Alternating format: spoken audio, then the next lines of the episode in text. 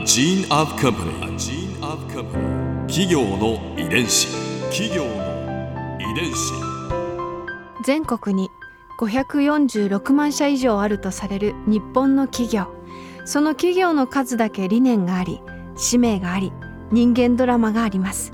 この番組ではさまざまな企業のトップや社員の方にお話を伺いながら成長する企業の DNA を解明していきます企業の遺伝子。ナビゲーターは私千葉なクララとクオン株式会社代表の武田隆さんです。武田隆です。よろしくお願いします。本日は渦救命がん株式会社代表取締役社長宇津義行さんをお迎えしております。よろしくお願いいたします。よろしくお願いします。今回は宇津義行さんのキャリアについて伺います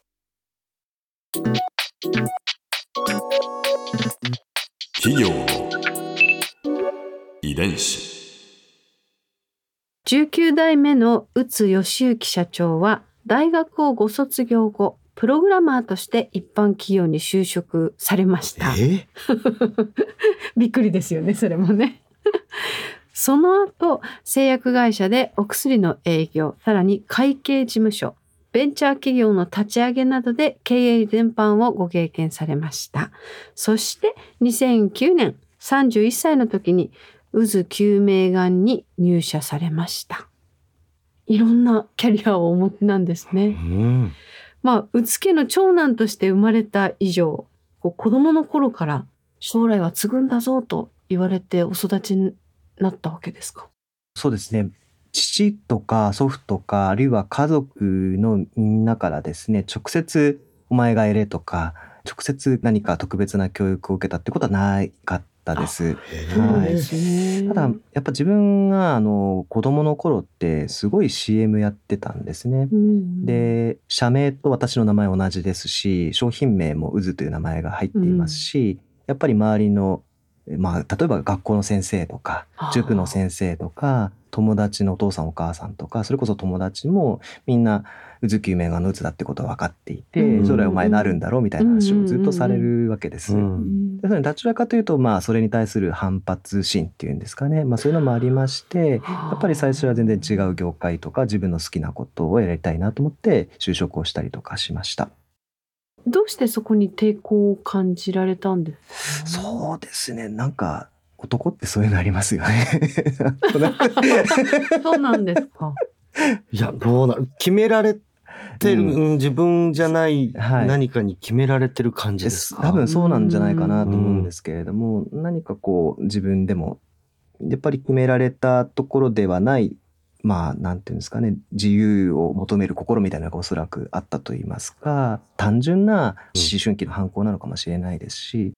今思うと何なのかなというふうに思いますが。相手はね400年の伝統ですからね。そうですよね。まともに向き合ったら重たいっていうのもあったの、うーんまね。あそれもあったのかもしれないですね。え自由な選択をした時に、えうん。こうお父様やおじい様は何も止めなかったんですか？当時就職した時は特に止めはしませんでしたけれどもやっぱりしばらくしてからうんもうどうだということで直接声かかりまして、まあ、それで会計事務所とかですね別のし修行に一回行かされてですねで、まあ、最終的にはあの今から10年以上前に戻った戻るといいますかうん会社に入ることになります。そっか。でもこう見計らってらしたんでしょうね。そのタイミングを。そろそろどうだっていう。えーそうですね そういう感じでしたね。えーへえ。でもまあ継ぐにしても、うん外でのいろんなご経験ってきっと生きてくるでしょうしね。ああそうですねあのなるべく広く浅く、うんうんまあ浅いことはありますけれども広く知識は得てきているつもりですので今の、まあ、仕事にとっても役に立ってるのかなというふうに思ってます。企業の遺伝子。大学を卒業されてご経験を積んでそれからまあ戻ってこられた、うん。その時に何を感じられましたか、うんうん。もう初日すごい覚えてるんですけどもう偉いところに来ちゃったなっいう感じへでえどういうことですか？当時ですね。やっぱり古い会社だし停滞していたっていうこともありまして社内の雰囲気すっごい悪くてですね。あものすごい暗かったんですよ。あであとまあ子供の数がやっぱり減っていると分かりきっているしうんこれからも減っていくという中でなんかこう新しいことにチャレンジするっていうのは考え方自体がなくてですねもうまさに腕がえるみたいな状態でした。もうアナログでですね全部紙帳簿だったしもう血字決算すらもできてなかったんですね。グまあ、パソコンもみんな持ってないしでファックスで受発注もしていて、まあ、改善すべきことがたくさんあるなという印象でした。私も IT 好きだっていうこともありまして、まあ、急速にこうデジタル化を進めていって、まあ、例えば2009年当時 iPhone あまり一般的じゃなかったんですけれども iPhone の 3GS をですね早速購入してみんなに配ったり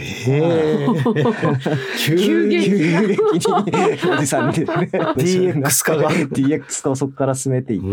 ん。まあ、あと、まあもちろんモバイル PC であるとかですね、まあ Excel とか PowerPoint の講師私がやったりとか、あと紙の伝票一切廃止したりとかですね、あとオンラインでの受発注システム入れたりとか、まあクラウドのシステムも結構前から入れまして、DX をずっと進めてですね、うん。まあ業務改善を行うのと、あと私も会計事務所にいた経験もありますので、当然月次決算も行うようにしていったし、あとやっぱり商品開発にも力を入れてきました。うんすごいこの DX 化なんかもう先を見通してプログラマーとして一般企業に集約されたんじゃないかって思うくらいいい流れですね。まあたまたま好きだっただけなんですけれども。そうなんだ。じゃあこう社内の雰囲気も随分変わったでしょうね。まあそうですね。まあまだ古い会社なので、うんえっ、とまだ改善できてないところはあるとは思いますけれども、うん当時よりはですね、あの社内の風通しも良くなって、あの前向きになってきてるといいなというふうに思います。はい。うん個人的な興味なんですけれどお薬屋さんのご長男さんだから薬剤師にの道に進もうとかっていうのははい、い選択肢にありましたか、や、なかったですね。全くそれは言われてましたね。薬剤師にはならなくていいっていうのは。そうなんですね。今思えば言われてなかったですね。もともと本好きだったし、その文系だったので、うまあ、数字といいますかですね薬学的なところはちょっと苦手ではあったんですけれどももっともっとそのマーケティングであるとか、うんまあ、そういうこう経営的なところの方が興味がありましたのでそちらに進んだというところですかね。でもそうか社長さんとしてはそういうう方ん面に強い方がいいのかな。どうなんうんいやそうじゃないですか。まあ今もちょっと医薬品だけではなくこう幅広いアイテムを扱うようにはなってきていますね。もちろんスキンケアもそうですし、まあ、それ以外の商品なんかもあまりこの医薬品にとらわれうんず商品開発ができた、結果的にそういうことになってるかもしれませんね。うんなるほど。ここでクララズビューポイント今回印象に残ったのは宇津義行社長の急速な DX 化 のお話です。それまでそのすごくやっぱりねお話の中にもありましたけどこう全部紙の書類だったりとかきっと全然違う雰囲気の会社だったんだろうなっていうのが想像できて社長がねなんかお話でちょっとおっしゃってたんですけどパソコンだったり IT がすごく好きだったっていうお話を聞いて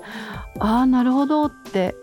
つながらないように見えても物事ってなんか結局は最後の方でこう修練されていくっていうかなんか全てはこう渦救命眼のために 社長のキャリアがなんか全てあったような感じもしてでもそれがね歴史を支えていくわけですからなんか全てに意味があったんだなと思うとはあちょっと聞いてて鳥肌が立つような気がしました。企業の遺伝子